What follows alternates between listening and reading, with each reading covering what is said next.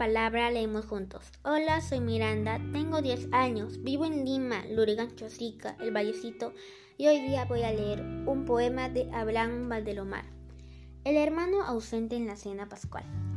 La misma mesa, antigua y holgada, de nogal, y sobre ella la misma blancura del mantel, y los cuadros de casa de anónimo pincel, y la oscura alacena, todo, todo está igual.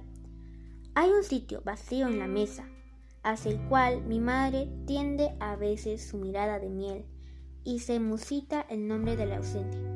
Pero él hoy no vendrá a sentarse en la mesa pascual.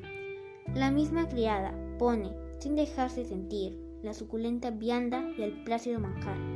Pero no hay la alegría ni el afán de reír que animaran antaño la cena familiar. Y mi madre, que acaso algo quiere decir, ve el lugar del ausente y se pone a llorar. Gracias.